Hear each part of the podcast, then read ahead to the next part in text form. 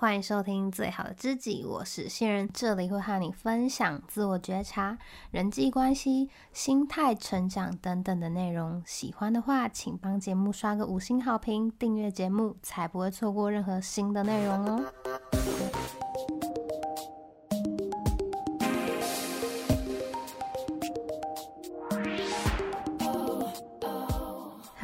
今天我们来聊聊关于正确解答这件事。最近我在做很多事情的时候，常常会有一种卡住的感觉，然后我就去想到底是发生了什么事。那后来呢，我就发现其实好像是因为我太想要去找到一个所谓正确的答案，我才要去执行。我要先确定哦，我做了 A 一定会得到 B，那我才想要去做。但其实啊，世界上的变音太多了，它不像是我们以前考试的时候有百分之百的正确答案。你的 A 答案就是对应 B 解答，那你答对的话就有分。就算你不理解这个答案到底是怎么来的，你只要背得出来，或是你靠运气猜中了，你就一样有分数。以前老师不是常常在讲贝多芬，贝多芬有背就有分嘛？这也很容易去养成我们一个想要走捷径的心态，而且思考也会太单一、太直线。我只要从 A 就会走到 B。那其实我们长大以后啊，才会发现很多事情它不但没有正确的解答，相对的呢，你也只能去尽量做一个对的决定，而这个决定它也不一定会产生你想要的结果。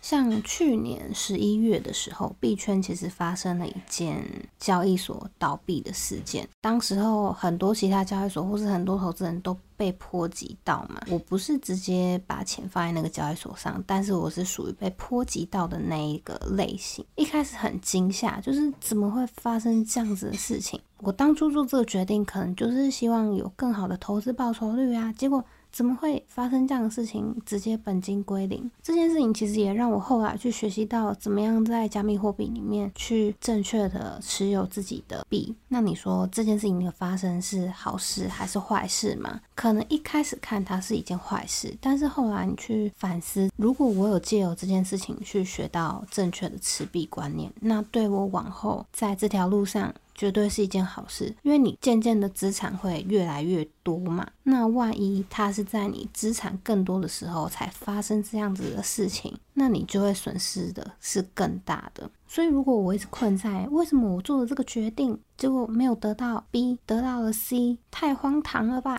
怎么会这样子的时候啊？其实人生并不会比较好，而且你会一直被自己困在那个原地。但只有你走出去，你的人生才会前进。借由这一次的教训，你才能够累积更多的经验值，帮助你往后的人生能够走得更顺利。那另外一个原因啊，就是我们遇到问题就会想要跟他硬干到底，或者是想要逃避。逃避这件事情是很正常的，人之常情。但是逃避它并没有办法解决问题，硬干到底呢，也很有可能两败俱伤。其实这个思维就跟前面一样嘛，我们很想要走捷径，我觉得我走 A 走 B 就会到达 C。但是遇到问题的时候，有的时候其实绕路它是一种智慧，也是一种比较柔和的处理事情的态度。例如说啊，你跟同事在沟通事情上一直讲不通，你们两个一直鸡同鸭讲，你很想给他巴雷，那你可以真的给他巴雷吗？